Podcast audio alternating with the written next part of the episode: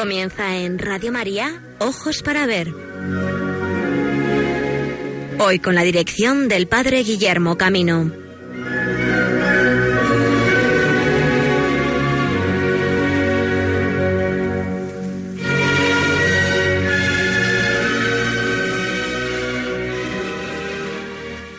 Buenos días amigos y amigas de Radio María, bienvenidos a esta nueva edición de Ojos para Ver en este martes 12 de marzo, en esta primera semana de Cuaresma. De nuevo un saludo a los que en esta mañana me diréis, bueno, otra vez con Guillermo en las ondas.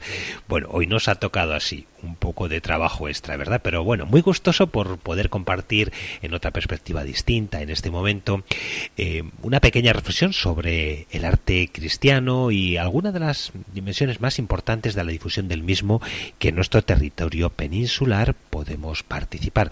Vamos a hacer hoy un recorrido bastante cortito, me refiero en el espacio, porque en esta ocasión casi no voy a sacaros del territorio de Castilla y León. Bueno, vamos a ir a La Rioja. Vamos a comenzar en primer lugar eh, escuchando la presentación que el pasado viernes se realizó en el Arzobispado de Valladolid de la próxima exposición Las Edades del Hombre. En este caso, sobre todo, vamos a conocer las 19 piezas que van a participar desde esta diócesis, pero contando con la presencia del delegado de Patrimonio de la Junta de Castilla y León, se va a hacer una reflexión también de lo que significa esta nueva edición Angeli el Lerma. Nos trasladaremos después hasta el Museo Diocesano de Palencia para, guiados por don José Luis Calvo, director del mismo, conocer este singular museo, pieza única y extraordinaria en el arte de la Iglesia de Castilla y León. Y también queremos hacer un pequeño repaso a la labor de difusión del Museo Nacional del Prado, que está, como sabéis, celebrando su segundo centenario y en esta ocasión ha prestado alguna de sus obras a alguno de los museos provinciales de bellas artes. Lo haremos conociendo el préstamo que la ciudad de Logroño puede disfrutar estos días con el San Francisco de Zurbarán. Así pues, bienvenidos amigos a esta nueva edición de Ojos para Ver y os animo a que podáis compartir con nosotros estas iniciativas del arte cristiano en España. Bienvenidos.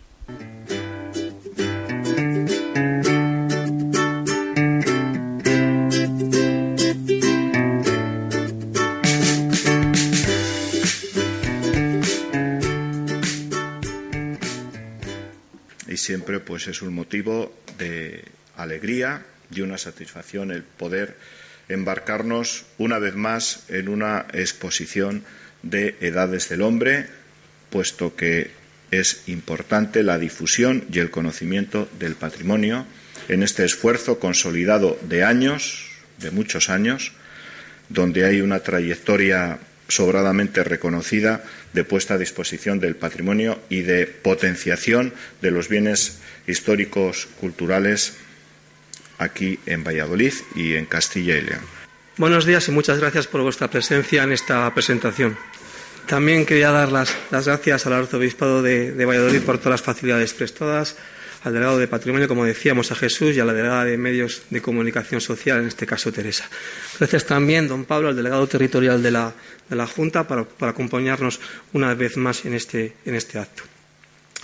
Entre abril y noviembre de este año abriremos las puertas de, de Angeli en la localidad burgalesa de, de, Lerma, la que supone la vigésimo cuarta edición de las Edades del Hombre, un proyecto que desde su creación ahora cumple 31 años y ha recibido más de 11 millones y medio de visitantes. Para esta ocasión hemos elegido a Los Ángeles como temática de la exposición, un tema muy bello y sugerente por todas las representaciones simbólicas e iconográficas que la tradición artística cristiana ha dedicado hacia estas figuras. Como, todos ustedes saben, Lerma es un lugar con mucha historia y con un buen número de palacios, monasterios, iglesias y conventos. De todos estos lugares hemos elegido tres para desarrollar la muestra. La Ermita de la Piedad, la Iglesia de San Pedro y el Monasterio de la, Ascensión. Tres lugares, además, muy, próximos y muy céntricos y muy representativos de la, localidad. En estas tres sedes que les hemos mencionado, desplegaremos un total de cinco capítulos que llevarán eh, por nombre eh, los siguientes. En el capítulo, capítulo 1, Ángeles del Señor, bendecid al Señor. Capítulo 2, Los ángeles le servían. Capítulo 3, Santo, Santo, Santo es el Señor. Capítulo 4, Ángeles y demonios. Y capítulo 5, la Nueva Jerusalén. En total serán, alrededor de 90 obras las que han sido seleccionadas entre todo el rico patrimonio de las diócesis de Castilla y León que se verán complementadas por las procedentes de otras diócesis del país, museos, galerías y de algunos artistas contemporáneos más influyentes en los últimos años. Será el delegado de, Patrimonio a continuación el que detalle todas las, todas las, obras que desde esta diócesis participarán en la, en la edición. Pero antes de cederle la palabra, me gustaría también presentar algunas acciones complementarias que, promoveremos este año con motivo de esta edición. Me estoy refiriendo a dos rutas para conocer todo el entorno del Lerma y que recorrerán lugares imprescindibles como Santa María del Campo, Mamut, Covarrubias o el Monasterio de Santo Domingo de Silos, donde además tenemos previsto la instalación de una exposición de Antonio López. Estas rutas a las que me estoy refiriendo llevarán por nombre A orillas de la Arlanza. También desde, la Fundación hemos programado un ciclo de conciertos de órgano en la iglesia de San Pedro de Lerma, una de las sedes de Ángeli. Estos se celebrarán todos los sábados de los meses de junio, julio y agosto y serán una oportunidad única para disfrutar del impresionante sonido de dos órganos gemelos extraordinarios, construidos ambos en 1616, rodeado de las obras de arte que componen la, exposición que aquí les presentamos. Termino agradeciendo de nuevo la colaboración del Arzobispado de Valladolid y de la Junta de Castilla y León, así como de todos los colaboradores que participan en nuestro proyecto. Bankia, el Consejo Regulador Ribera del Duero, ONCE, Renfe, Moleiro Editor, la Diputación de Burgos, el Ayuntamiento de Lerma y el Consejo Pontificio de Cultura.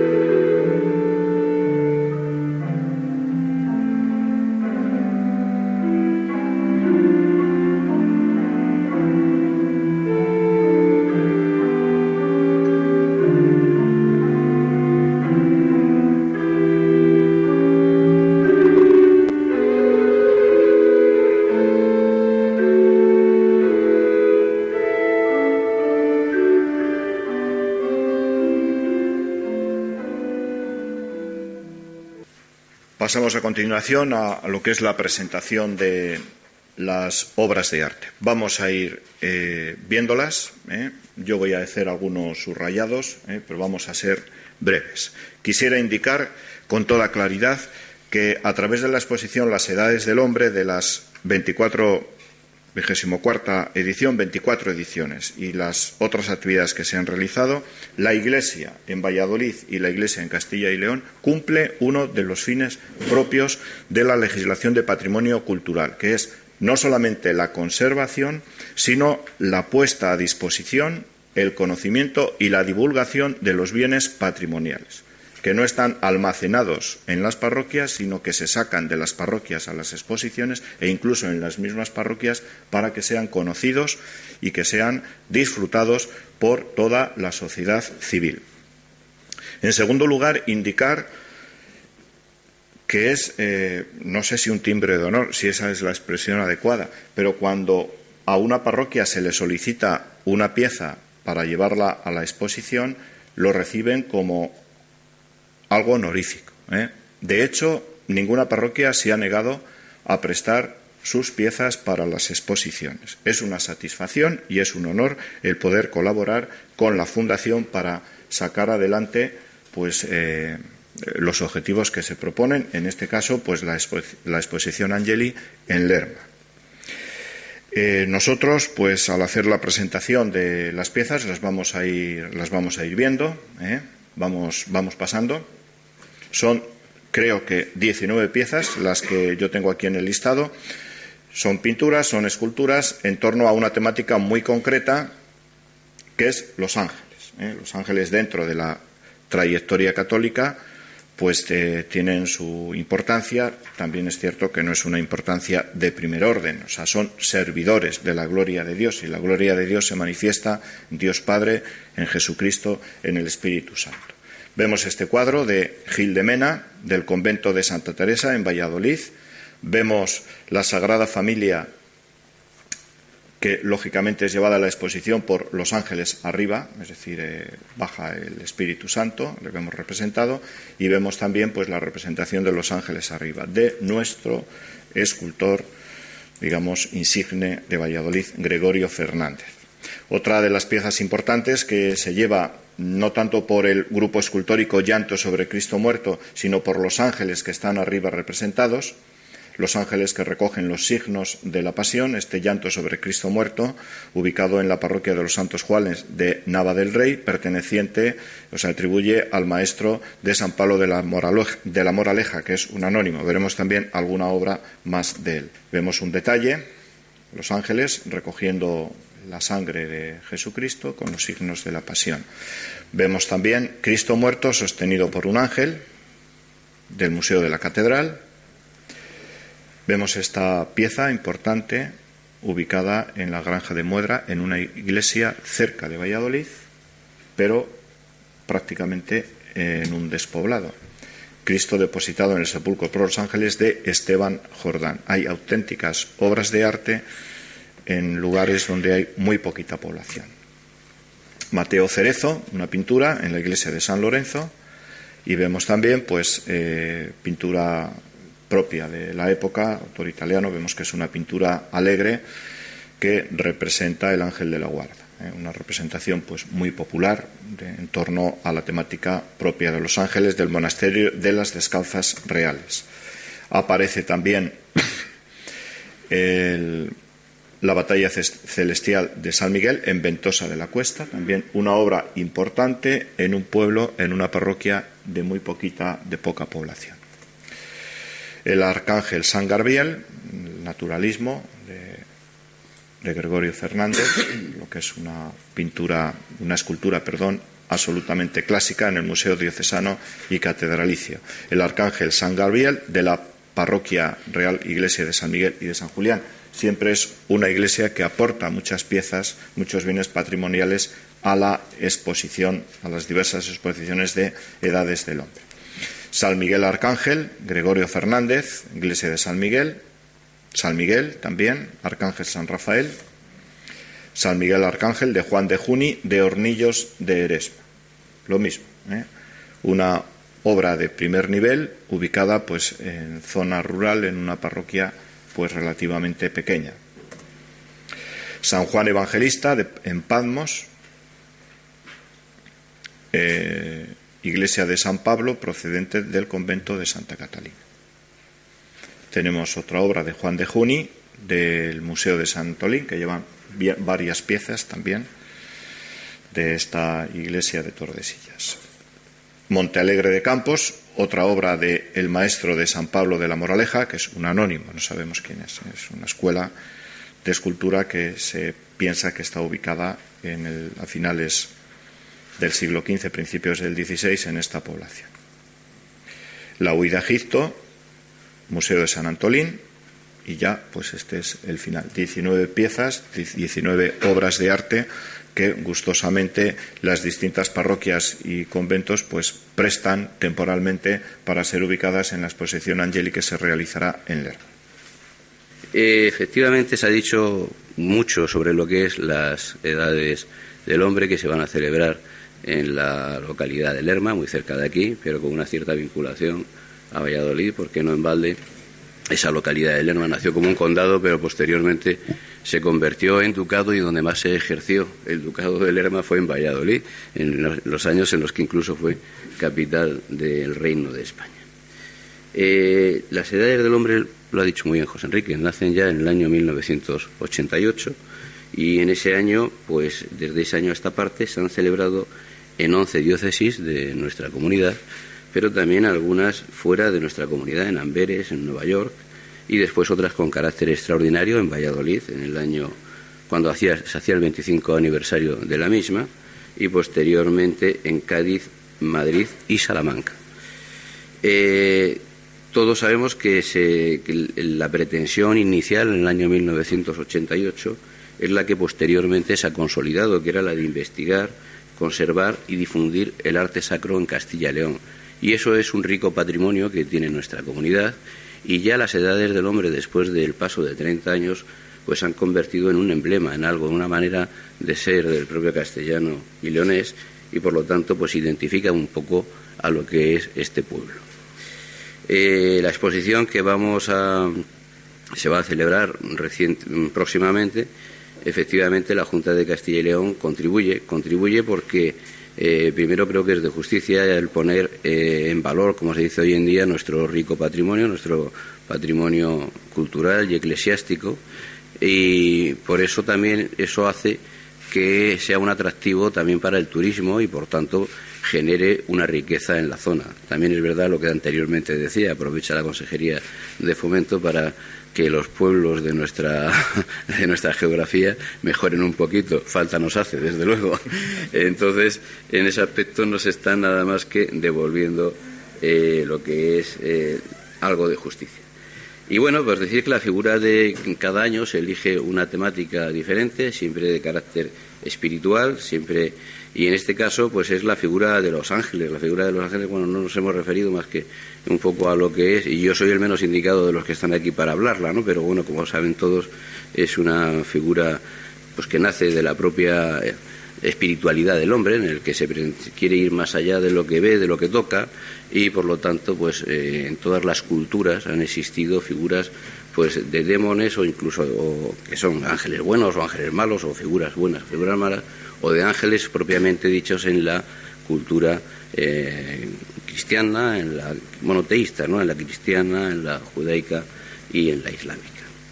Esa figura de los ángeles, pues, que tiene una serie de características en la religión cristiana, que se habla en el Antiguo Testamento, que se habla en el Nuevo Testamento como custodio, como mensajero, pues eh, trasciende al arte de una manera, pues, eh, con figuras en las que expresan belleza, bondad, eh, incluso rasgos aniñados, etcétera, que es lo que son esos, esos espíritus, ¿no? Anteriormente pues eh, yo he leído un poco, sobre todo para esta presentación sobre los ángeles, no soy el más indicado, ¿no? pero eh, pues el propio San Agustín decía que los ángeles cumplían un oficio que era ser mensajeros de Dios, pero que también tenían un ser, y ese ser era un ser espiritual, no era un ser propiamente tangible como son las personas.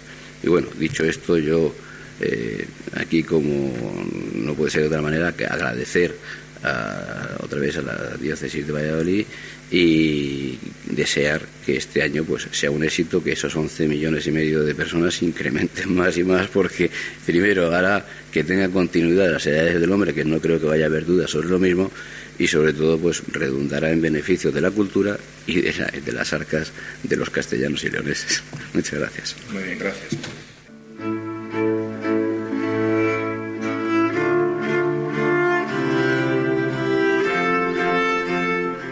Y si en nuestro anterior intermedio musical escuchábamos el tiento número 4 de Antonio de Cabezón, este genial músico burgalés del siglo XVI, 1510-1566, estamos escuchando ahora su pavana con glosa. Recordamos que este próximo verano cultural la comarca de la Ribera de la Arlanza quiere también poner de manifiesto el legado cultural de este gran músico del Renacimiento castellano, del Renacimiento español, el burgalés Antonio de Cabezón.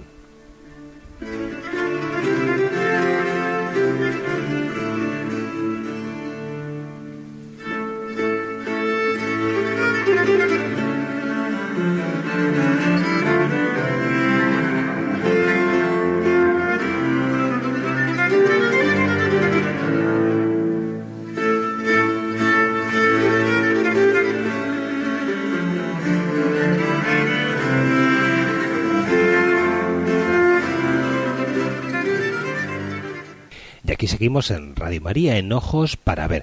Nos vamos a trasladar ahora a La Rioja y en concreto a su capital, la ciudad de Logroño, porque una de las apuestas más nacionales del programa extraordinario de conmemoración del Bicentenario del Museo Nacional del Prado es el proyecto de gira por España, que llega al Museo de La Rioja con el préstamo de una de las más bellas obras tardías de Francisco de Zurbarán.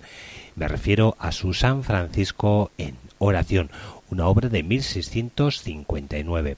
Gracias a esta iniciativa, durante un mes algunas pinturas de especial relevancia de la colección del Prado están dejando su espacio habitual y las podemos ver en diferentes museos de España, uno por cada comunidad y uno por en cada una de las ciudades autónomas, excepto Madrid.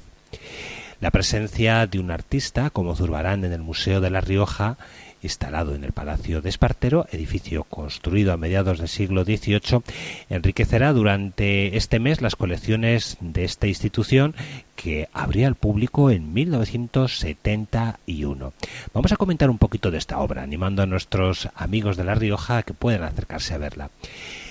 El San Francisco de Zurbarán se nos muestra como una obra fácilmente reconocible, pues San Francisco lo identificamos de modo inmediato a través de su hábito, de la presencia tan acusada del cordón en la parte más frontal del mismo lienzo y de la llaga que hiere su mano derecha. Eleva la mirada al cielo, sosteniendo una calavera con su mano izquierda y tiene enfrente un crucifijo apoyado en un libro. Todo ello describe la oración que está en la que está inmerso este santo místico como resultado directo de la contemplación de la cruz del Señor. San Francisco en oración fue pintado en Madrid en 1659 durante los últimos años de vida de Zurbarán y constituye un ejemplo paradigmático de los intereses temáticos, las fórmulas narrativas y la técnica descriptiva que caracterizan esta postrera etapa de su carrera. Desde 1650, el pintor había emprendido un camino decidido hacia una mayor apertura cromática y una mayor unidad tonal, lo que se tradujo en la eliminación de los fuertes contrastes lumínicos que habían caracterizado sobre todo el inicio de su obra. Este cambio refleja un deseo de actualizar su estilo y adaptarlo a los nuevos intereses del público y queda de manifiesto cuando comparamos esta obra con representaciones anteriores que el propio Zurbarán hizo del Santo de Asís aunque se sigue jugando con el efecto dramático y las posibilidades descriptivas de los contrastes entre luces y sombras, se ha atemperado mucho el tenebrismo, el modelado se ha hecho más suave y la luz invade la composición, multiplicando la gama cromática. Frente a los fondos oscuros y homogéneos predominantes hasta entonces, el santo se destaca sobre un luminoso cielo azul. Pero en ese camino de actualización estilística, Zurbarán conservó las principales cualidades a las que debe su fama. Tanto el santo como los objetos que tiene junto a sí están descritos con extraordinaria precisión y verismo. La escena transmite un clima íntimo, recogido y devoto extraordinariamente logrado. A diferencia de las obras anteriores, quizá de carácter más estáticas, en esta se subraya la dimensión temporal. Y esto queda expresado en la sucesión del libro, la calavera, la mano sobre el pecho y la mirada elevada que nos describe de manera elocuente las etapas que llevan de la meditación a la oración y desplaza la acción desde el interior del cuadro, donde están el libro y la calavera, al cielo exterior hacia donde mira el santo. El cuadro fue propiedad de Aureliano de Beruete y permite al Prado incorporar con una obra de la máxima calidad, uno de los temas más directamente asociados al nombre y a la fama de Francisco de Zurbarán. Esta obra ingresó en el Museo del Prado en 2015 gracias a la donación del que fuera su presidente entre los años 2007 a 2012 y que actualmente es patrono de honor, don Plácido Arango Arias. Y si os parece, ya que hemos hablado de este tema místico, vamos a acompañar la visión de esta obra con una audición que del nuevo disco de Ain Karen titulado Fuego y Abrazo nos habla de la confianza absoluta en el Señor. Escuchamos solo en Dios. Solo en Dios descansa mi alma, porque de Él viene Solo Él es mi roca y mi alcázar. Junto a Él no vacilaré. Solo en Dios descansa mi alma, porque de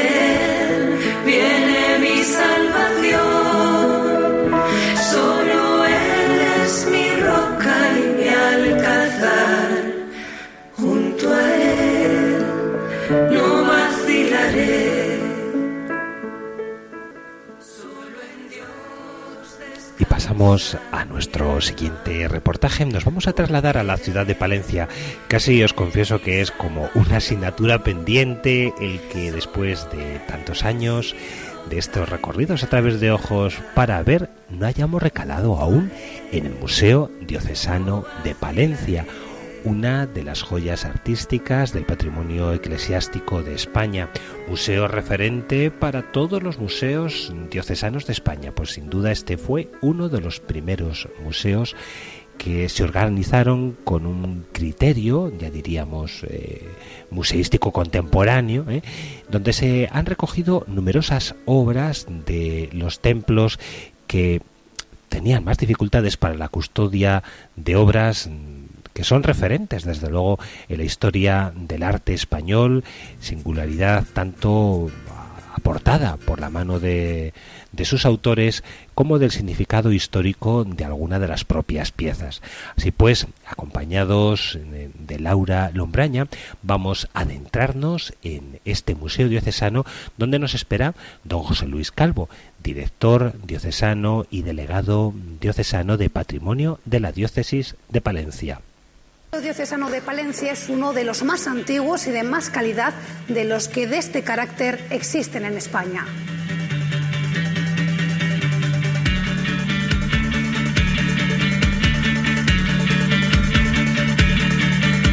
Las piezas de mayor valor corresponden a grandes artistas que desarrollaron su tarea en estas tierras como Pedro Berruguete o Alejo de Bahía.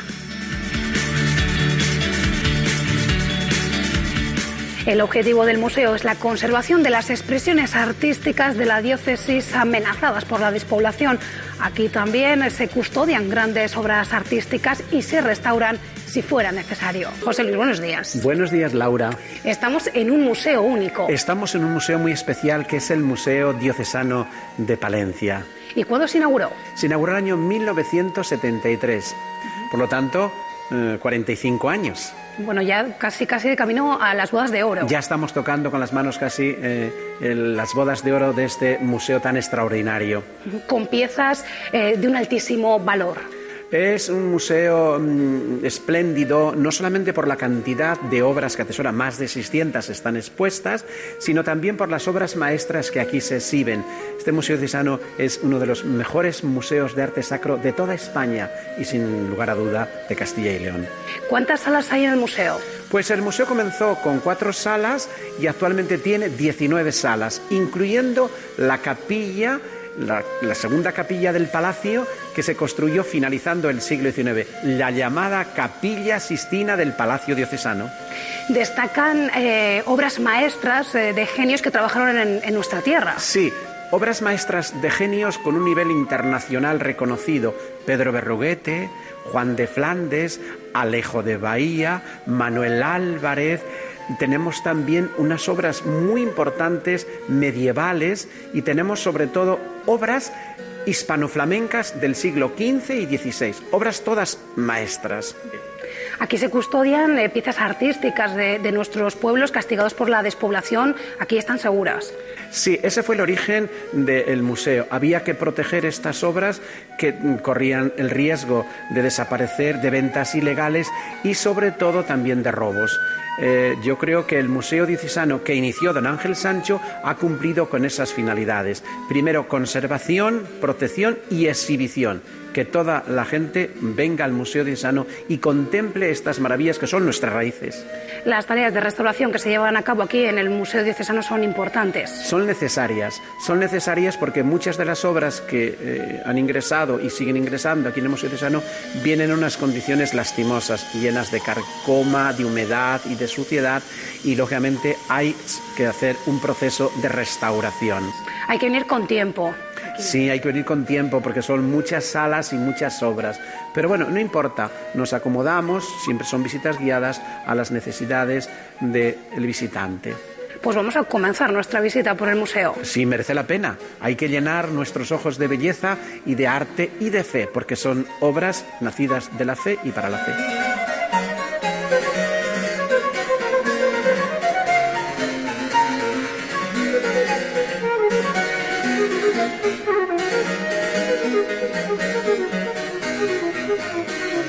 Antonio, buenos días. Buenos días, Laura, querida amiga. Periodista, subdelegado de Patrimonio y eh, su debilidad el arte sacro.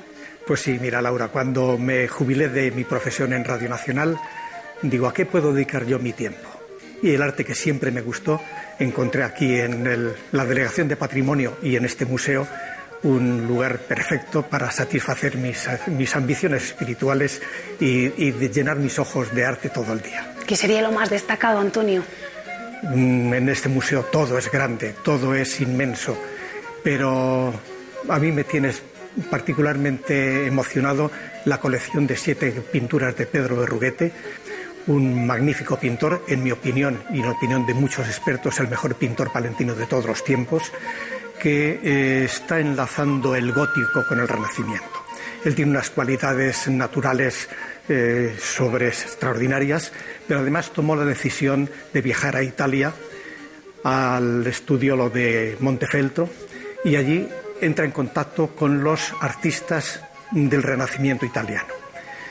Cuando regresa a Palencia se sitúa muy por delante de todos los contemporáneos de Castilla, eh, porque trae todo lo relativo a la perspectiva, la profundidad, el, el espacio, los retratos, los gestos de las caras, es decir, viene con unas técnicas que aquí eran desconocidas y hace, empieza a trabajar para infinidad de iglesias, eh, tanto de Palencia como de Castilla y de otros lugares de España. Estos cuadros son destacados. Son una maravilla realmente, cualquiera que miremos. Por ejemplo, este de la crucifixión que tenemos aquí detrás, pues eh, una grandísima perfección formal, los fondos, eh, la expresión de los rostros y las posturas, y además introduce un elemento.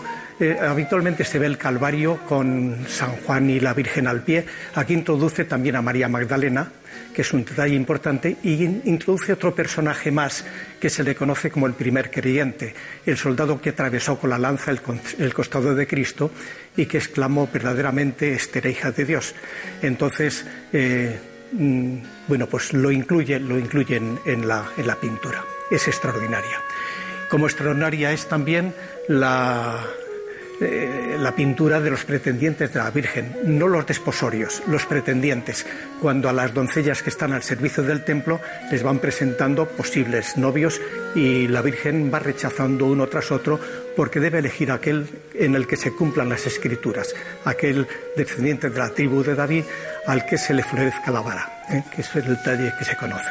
Bueno, los detalles de los ropajes, la expresión de los rostros, el- la ubicación de los personajes en el cuadro, es todo de una gran perfección y la distribución de las losetas del, del suelo que le dan esa profundidad extraordinaria a la pintura. Se busca, Antonio, la excelencia.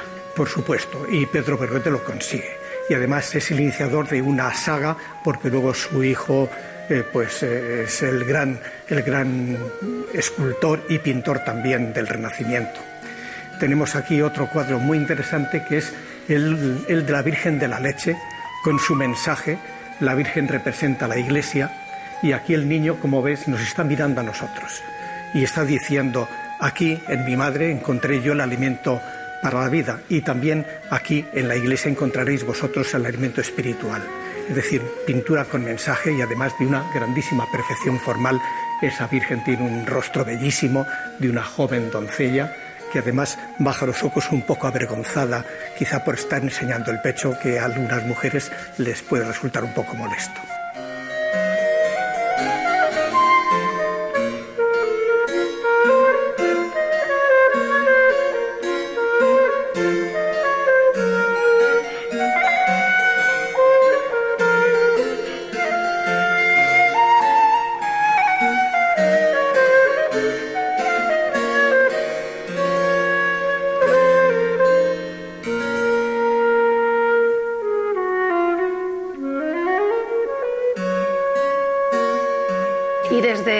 Monumental estamos ante una de las obras de arte más destacadas.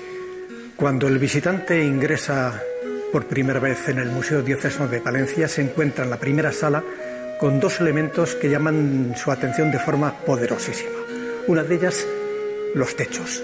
Estos alfarjes mudéjares del siglo XV que tienen una decoración realmente bellísima, con una policromía extraordinaria, unos colores vivísimos que representan motivos geométricos y florales. El artesonado le, llama mucho la atención, pero inmediatamente su vista se va al retablo que tenemos aquí, retablo de Váscones de Valdivia, Váscones es un pueblecito que está próximo a Aguilar, en la carretera que conduce hacia Burgos, y allí en esta iglesia, eh, de allí procede este magnífico retablo, que aquí está mm, seccionado por motivos museísticos, no cabe porque tiene cuatro metros y pico de altura y es mucho más que lo que tiene el techo.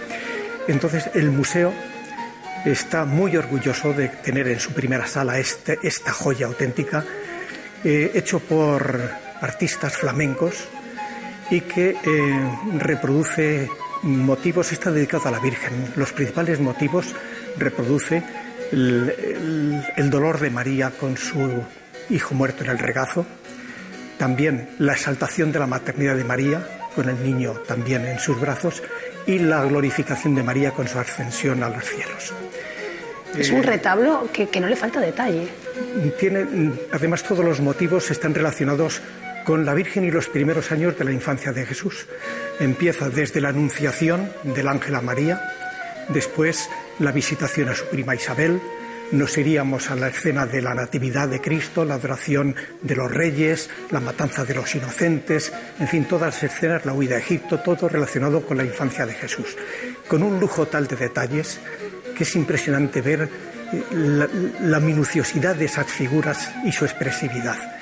Eh, tanto pues que, por ejemplo, en la, adoración de los pastores podemos ver que uno está con una gaita gallega, otro con una flauta, los ángeles están eh, a lo suyo, en fin, preciosísimo. En, otra escena muy curiosa que es la de la circuncisión, vemos que el sacerdote que está practicando eh, pues tiene unas lentes, unas gafas puestas. Eh, llama mucho también la atención la matanza de los inocentes, donde se reproducen las armas típicas de, los tercios de Flandes, las picas, las porras, las... Son eh, todo un lujo de detalles que nos trasladan a la sociedad del siglo XV, no de Castilla, sino de Flandes, donde proceden los autores del retablo. Y en la predela, cuatro evangelistas magníficos, magníficos, eh, cada uno con su símbolo, y ante un pupitre o escaño escribiendo su evangelio. Todos, excepto Lucas, a quien se le sitúa ante un caballete de pintor porque cuenta la tradición que fue el que hizo el primer retrato de la Virgen. Por eso Lucas es el patrono de los pintores de pincel. El retablo es magnífico, está fechado además, eh, se acabó en 1538, eh, siendo cura Juan García de Váscones de Valdivia. Luego, un siglo más tarde, eh, cambian las modas los colores originales eran los típicos de la Virgen blanco-azul y se cambian por rojo y verde que le da un aspecto que da un poco más fuerte, pero se conserva en uno de los casetones los colores primitivos para que se vea eh, cómo, cómo era en origen.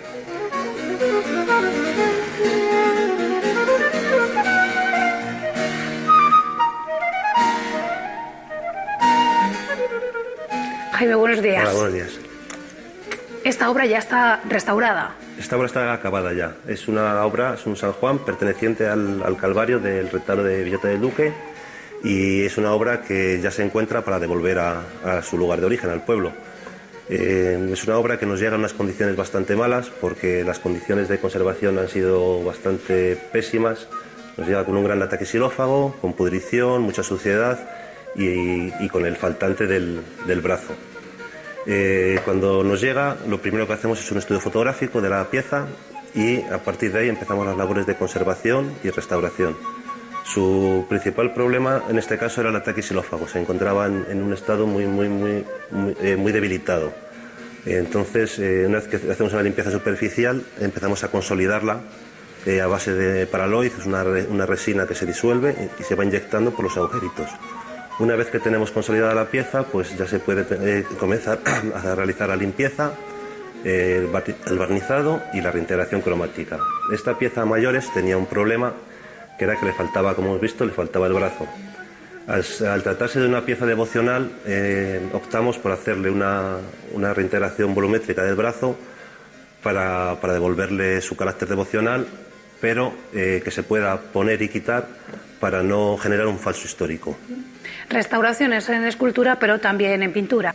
Eh, estamos ante un lienzo, es una obra de Scipione Punzone, que es una obra perteneciente al, Museo Diocesano. Se trata de una obra capital para el, para el museo porque es un, es un seguidor de Rafael de Sancio. Esta obra cuando llegó a, nuestras manos se encontraba en un estado muy, muy, muy lamentable de conservación. Sobre todo, sobre todo tenía rasgaduras, eh, un rentelado mal realizado, mucha sociedad, repinte generalizado de, de ciertas zonas y, el, estado de la conservación del lienzo era, estaba muy debilitado. Eh, a partir de, la llegada, pues el proceso es muy, muy similar, al, aunque sean diferentes soportes, muy similar a la escultura.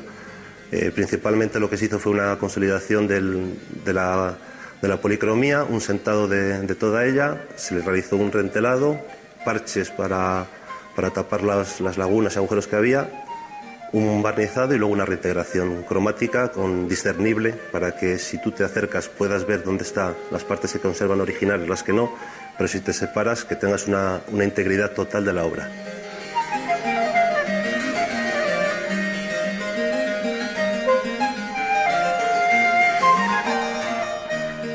Nos encontramos en la tercera sala del Museo Diocesano, en la sala conocida como eh, la sala de los grandes maestros del Renacimiento europeo. Son grandes obras de grandes pintores europeos, como eh, Jean Provost, tenemos eh, Cristo, varón de Dolores, del siglo XVI. Jean Provost fue el, el, mejor pintor de las provincias unidas del norte, lo que actualmente es Holanda, que perteneció al Flandes español. Es una obra extraordinaria que corresponde a una corriente mística eh, desarrollada en toda Europa por Tomás de Kempis, Cristo varón de dolores, con su, mm, su, rostro dolorido, las espinas que traspasan el velo por la cabeza. Es una obra maestra extraordinaria. Tan extraordinaria esta obra que ha estado no solamente en las edades de, del hombre de aquí en Castilla y León, sino también ha pasado, diríamos, el charco. Estuvo también en Nueva York, estuvo en Amberes. Es una de las obras más solicitadas. Y a mis espaldas tengo también obras muy importantes como Andrea del Sarto, italiano, que es uno de los mejores discípulos de Rafael Sancio. Se trata de la Virgen con San Juan, San Juan mm, Bautista y el Niño Jesús. Esta tabla de Andrea del Sarto perteneció al retablo mayor de la parroquia de San Lázaro. Eh, junto con obras de Juan de Flandes. Las obras de Juan de Flandes están en Estados Unidos, en Cleveland, el Museo de Cleveland. Pero esta obra afortunadamente se conserva aquí, está de Andrea del Sarto. Es una obra del Renacimiento italiano con sus desnudos, con los niños tan regordetes y la belleza incomparable de la Virgen, una jovencita bellísima. Y justamente junto a esta obra de Andrea del Sarto, seguidor de Rafael, nos tenemos también una copia exacta de la obra que realizó Rafael de mm, la visitación de la Virgen a su prima Santa Isabel. Es una obra que adquirió don Francisco de Reynoso en Roma es una obra ya de los discípulos de Rafael. El, Prado tiene el Museo del Prado de Madrid tiene también una original. Nosotros tenemos una copia, pero extraordinaria aquí. Y tenemos también obras relacionadas con Juan de Flandes, otro de los grandes que trabajó en la Santa Iglesia Catedral y que trabajó también aquí en, en Palencia. En concreto tenemos dos obras, que es el descendimiento de Cristo de la cruz y el santo entierro de Cristo de un discípulo de Juan de Flandes. Le llamamos el maestro de Becerril porque aún no hemos dado con el nombre. Refleja mm, el ambiente no español, sino el ambiente de Flandes. Obras maestras del Renacimiento eh, europeo, de lo mejor aquí en esta tercera sala del Museo Diocesano de Palencia. Nos encontramos en la sala número 4 del Museo Diocesano, donde hay pintura del gótico eh, del siglo XIV y del siglo XV, pero fundamentalmente tenemos una obra extraordinaria, un tríptico de Jan van der Mitzen, otro flamenco del siglo XVI, y este tríptico representa en la tabla central a San Martín vestido de capitán romano, compartiendo su capa con un pobre. Es curioso porque el arco que aparece detrás es un arco completamente renacentista, pero en las tablas laterales se ve todo el influjo del arte flamenco, sobre todo el paisaje holandés las tablas laterales está San Jerónimo penitente, símbolo de la tradición católica, porque fue el que tradujo la Biblia del griego al latín, al latín vulgar, la vulgata, y en otra parte San Gregorio, símbolo de la presencia de Jesucristo en la Eucaristía. Este tríptico de Jan van der Mitzen eh, se abría cuando se celebraba la Santa Misa y cuando se cerraba en las eh, puertas hay grisallas, pintura en blanco y negro es una anunciación que más que pintura parece escultura. Es otra de las obras maestras. Tengo que decir que el Museo Diocesano de Palencia es el museo que atesora más obras de pintura y de escultura hispano-flamenca de todo Castilla y León.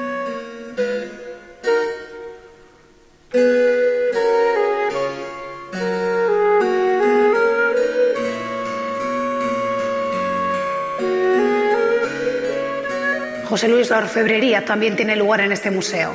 Así es, el Museo Diocesano eh, tiene una sala dedicada a orfebrería desde el siglo X hasta el siglo XX. O sea, diez siglos aquí resumidos. Eh, orfebrería tan importante como una arqueta de reliquias de la, de la, antigua colegiata de San Salvador de Cantamuda, que es la pieza más antigua.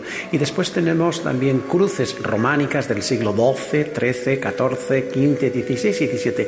Y también tenemos, eh, mm, tenemos eh, arquetas muy importantes en Carey, otra arqueta relacionada también con Jujol, que fue el gran colaborador de Gaudí, porque fue un regalo de Jujol al obispo de Palencia, y tenemos sobre todo después también custodias muy importantes y cetros también desde el siglo XV hasta el siglo XX. Es una magnífica colección de orfebrería realizado en plata, en oro, en marfil y piedras preciosas. Quiero destacar esta magnífica pieza del arte de la orfebrería medieval europea. Se trata de la Virgen de Desabrava de Usilios. Es un cobre dorado con esmaltes de limos es una obra muy importante, no solamente desde el punto de vista artístico, sino también histórico, porque estas vírgenes se las llama vírgenes de las batallas porque iban a las batallas. Está relacionada con el rey Alfonso VIII y también con las navas de Tolosa. Pieza extraordinaria, la Virgen de las batallas, que procede de la antigua abadía de Santa María de Desabrava de Usilios. Y la cruz abacial del Real Monasterio de San Zoilo de Carrión de los Condes. Actualmente pertenece a Villamuera de la Cueza, pero en origen fue esta cruz maravillosa del siglo XVI. Y finalmente también quiero destacar la corona de la Virgen de la Calle, la corona de oro de la Virgen de la Calle y del Niño, y también la aureola del siglo eh, ya XX, que fue regalo de todos los palentinos para su patrona. Es una obra del gran artista eh, burgalés mm, eh, que fue realizada por Maese Calvo y fue realizada y fue regalo con motivo de la coronación canónica el año 1953 aquí a la Virgen de la Calle. Por lo tanto, nos vamos desde el siglo XIII, pasando por el siglo XVI y llegando al siglo ¿Cuántos siglos hay reflejados en este museo? Bueno, aquí en este museo está encerrada la historia de una diócesis muy importante como la de Palencia. Fue una diócesis que a lo largo de toda la Edad Media, prácticamente hasta el siglo XVII, fue una de las más antiguas y más ricas de toda España. El Museo de Palencia tiene textiles desde el siglo XVI finales del XV, del XVI, XVII, hasta el siglo XX. Textiles que llegan en unas condiciones también muchas veces lastimosas, se restauran, se limpian, después si hay que hacer reintegración, conservación, estudio y después exhibición. Tenemos aquí a nuestras espaldas una obra del siglo XVII que es una eh, dalmática funeraria eh, de aquí de propia del Museo Diocesano y después una capa pluvial del finales del siglo XIX que fue un regalo de un obispo agustino a la parroquia de Villamorco. Es una obra cargada de simbolismos, de racimos, de rosas, dedicada a la Santísima Virgen, lógicamente con el escudo del, del, del obispo y después toda una exaltación, diríamos, de la Virgen. Es una capa preciosa, no solamente por la riqueza bordada en oro, sino también por el trabajo que lleva, lo mismo que esta dalmática funeraria del siglo XVII. El Museo de Sano tiene una sala de textiles extraordinaria.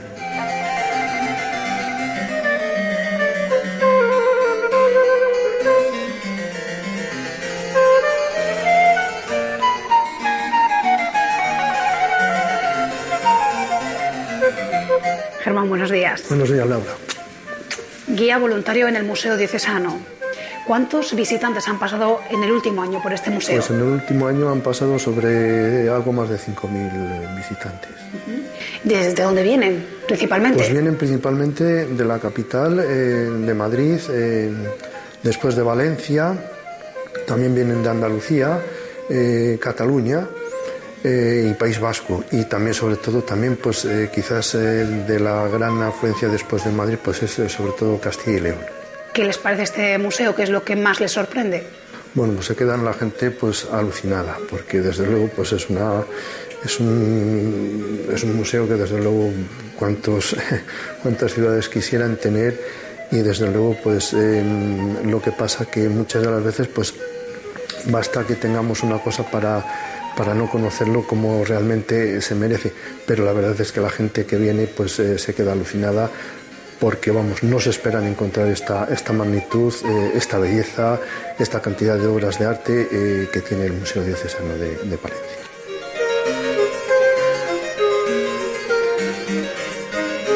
Recorriendo el museo nos hemos dado cuenta de que hay muchísima belleza oculta, riqueza que debe ser conocida. Cada día lo es más. El museo era un gran desconocido. Poco a poco, con el esfuerzo de promoción que vamos haciendo en los últimos años, se incrementa el número de visitantes que saborean esas obras de arte, las gozan, las disfrutan, como yo las disfruto cada día paseando por las salas. Hay muchas bellezas ocultas y una que es muy desconocida, más aún que el museo, es esta magnífica capilla privada del señor obispo. Una capilla que la llamamos la capilla Sistina porque toda la decoración que tiene por el techo imita a la que está en, Roma. Eh, es una capilla que mandó construir el obispo Almaraz eh, cuando llegó a Palencia. Eh, la dedicó a Santa Teresa porque él era de La Belleza, un pueblo de Salamanca, muy amante de Santa Teresa y por eso la puso en el presbiterio, puso su imagen como centro. Después la capilla está decorada con santos palentinos, están en las paredes y también reproduce escenas del Antiguo Testamento del ciclo de Abraham. Abraham con la esclava Agar, la salida del pueblo cuando se convierte en estatua de sal. Todo esto son eh, reproducciones de tapices que existen en la catedral. Son las que decoran las paredes. Eh, fue una obra realmente espléndida que hoy todo el mundo admira. Mariano Lantada es el pintor que llevó a cabo esta, esta gran realización. Muchas gracias amigos por habernos acompañado por este recorrido a lo largo de esta última hora en Radio María en Ojos para Ver. Hoy os hemos ofrecido un recorrido por el Museo Diocesano en este último reportaje y hemos hablado también de la presencia de una de las obras del Museo Nacional del Prado con el cual esta institución intenta acercarse a los distintos ámbitos museísticos de España para presentar su bicentenario a través del préstamo de alguna obra significativa. En este caso hemos hablado del San Francisco de Zurbarán presente durante este mes en el Museo de La Rioja, el Museo de Logroño en el edificio Espartero. Y hemos comenzado nuestro programa refiriéndonos a las obras que van a participar desde la Diócesis de Valladolid en la próxima edición de las Edades del Hombre. Sigamos en este camino cuaresmal y ya que nos invitará el final de esta semana a abrir nuestros ojos a la belleza del rostro de Jesús, también dejemos que esta belleza nos transfigure e iluminemos con la luz de su gracia nuestro camino hacia la Pascua.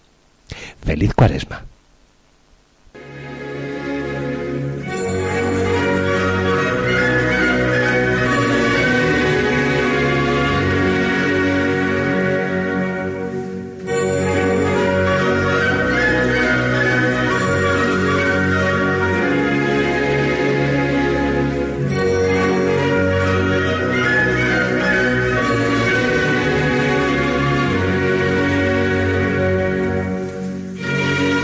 Así finaliza en Radio María Ojos para Ver. Hoy con la dirección del Padre Guillermo Camino.